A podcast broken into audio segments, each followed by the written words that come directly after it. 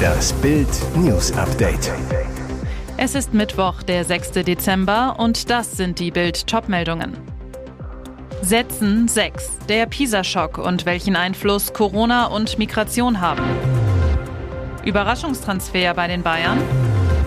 Schwere Vorwürfe gegen Mercedes-Boss Wolf. Deutschland hat mit dem PISA-Schock hart zu kämpfen. Unsere Schüler haben so schlecht abgeschnitten wie nie zuvor. Woran liegt das? Die Studie nennt die Corona-Pandemie als einen Grund, aber auch die hohe Zahl von Migranten an deutschen Schulen. Sowohl bei den Lesefähigkeiten als auch in Mathematik und Naturwissenschaften hat die Organisation für wirtschaftliche Zusammenarbeit und Entwicklung, OECD, den Schülern in Deutschland große Lücken attestiert. Beim Rechnen stürzten sie von 500 auf 425 75 Punkte ab, beim Lesen von 498 auf 480 und bei den Naturwissenschaften von 503 auf 492.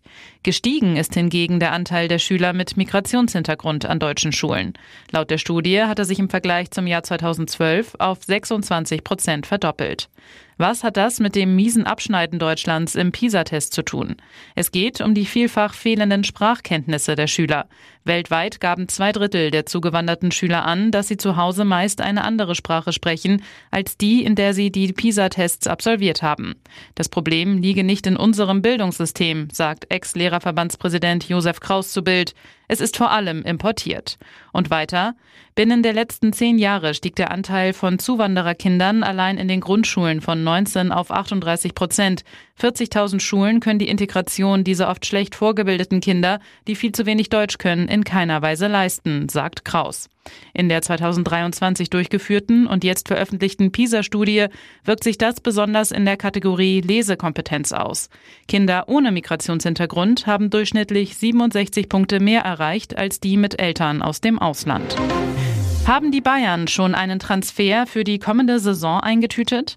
Laut Transferexperte Fabrizio Romano steht Brian Zaragoza kurz vor einer Unterschrift bei den Münchnern. Er bestätigt damit einen Bericht der spanischen TV-Sendung El Chiringuito.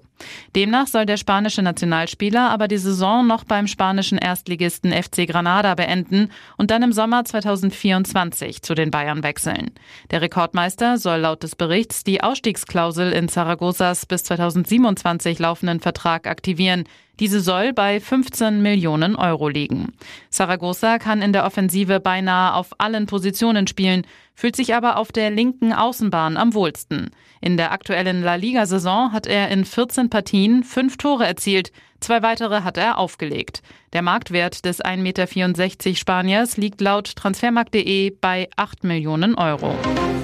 Riesenärger in der Formel 1. Eigentlich ist die Saison der Königsklasse des Motorsports seit rund einer Woche beendet. Die Fahrer und Teamchefs im wohlverdienten Urlaub, um in Ruhe die Batterien für das kommende Jahr aufzuladen. Eigentlich.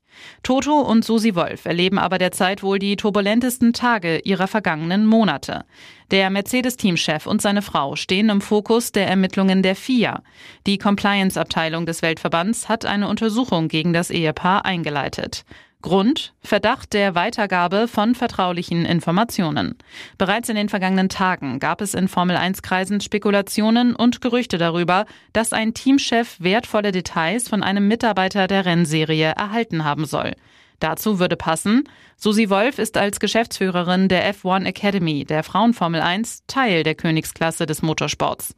Beweise oder Indizien gibt es für den Vorgang aber nicht. Auch in dem Artikel von Business F1, einem Magazin, das im Fahrerlager als dubios und nicht vertrauenswürdig gilt, gibt es keine Belege für den Interessenkonflikt. Dennoch leitete die FIA nach Erscheinen des Artikels eine Untersuchung ein.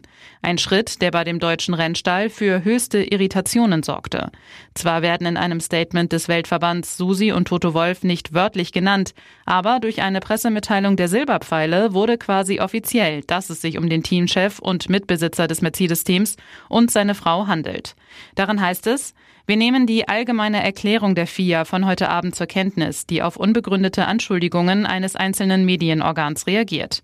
Und weiter, das Team hat keine Mitteilung von der FIA zu diesem Thema erhalten und es war sehr überraschend, von der Untersuchung durch ein Medienstatement zu erfahren. Wir weisen die Anschuldigungen entschieden zurück. Selbstverständlich erwarten wir von der FIA eine vollständige, prompte und transparente Korrespondenz zu dieser Untersuchung und ihrem Inhalt.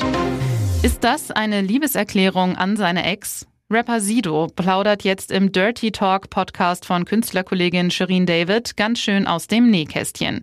In der vierten Folge hat die Rap Barbie den nicht unumstrittenen Godfather of German Life Rap auf ihrer cremefarbenen Couch zu Gast. Wie in jeder Folge gibt es auch diesmal ein kleines Spiel, das die Zungen lockern soll. Es wird Booze or Truth, also auf Deutsch Schnaps oder Wahrheit gespielt. Ein besonders hartes Spiel, findet Rapperin Shirin. Beide bekommen Unschläge mit ziemlich pikanten Fragen, die sie beantworten müssen. Wer verweigert, muss zur Strafe einen Shot trinken. Sido wird gefragt, mit welcher von deinen Ex-Freundinnen würdest du nochmal zusammenkommen, wenn du müsstest? Und dann antwortet Sido, ich würde es nochmal mit meiner Ex-Frau probieren. Mit Moderatorin Charlotte Würdig war der Berliner Musiker zehn Jahre verheiratet. Nach acht Jahren gaben die beiden 2020 ihre Trennung bekannt. Ende 2022 war die Scheidung durch. Sie haben zwei gemeinsame Söhne.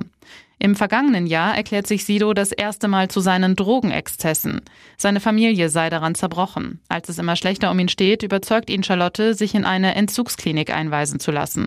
Ohne den Aufenthalt hätte er nicht überlebt, sagt Sido im Nachhinein.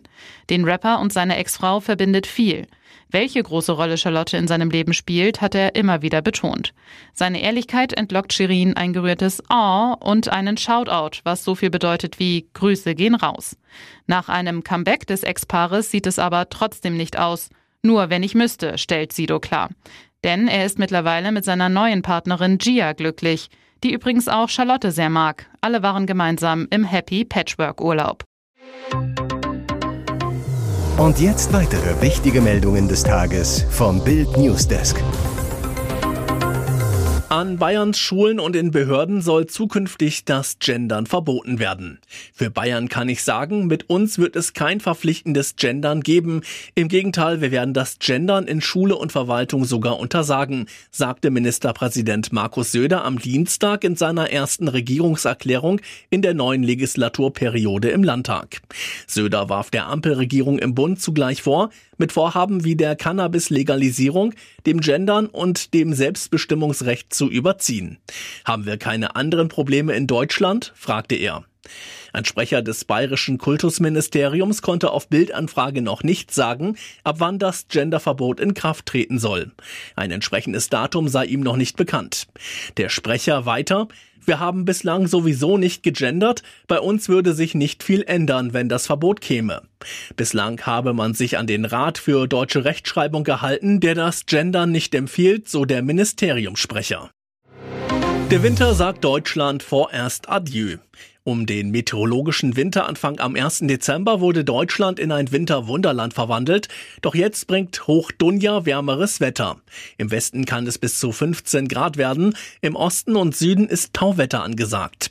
Nächste Woche könnte es akute Hochwassergefahr im Südwesten geben. Zum zweiten Advent wird es deutlich wärmer. Entlang des Rheins sind 14 oder 15 Grad möglich, sagt Diplom-Meteorologe Dominik Jung von Wetternet. Im Westen taut der Schnee bis in die Gipfel Lagen ab. Auch im Norden, Süden und Osten sind die tieferen Lagen rasch schneefrei. Das Tauwetter könnte also Hochwasser bringen. Dominik Jung. Die Pegelprognose für Maxau am Rhein zeigt für den Zeitraum zwischen dem zweiten und dritten Advent einen deutlichen Pegelanstieg. Vielleicht wird es zum dritten Advent wieder etwas frischer und dann könnte es auch wieder Schnee im Bergland geben. Das ist aktuell aber noch unsicher. Es schien ein normaler Einsatz zu sein, ein Gerangel im Hauptbahnhof Hannover. Am Ende war ein Mann tot.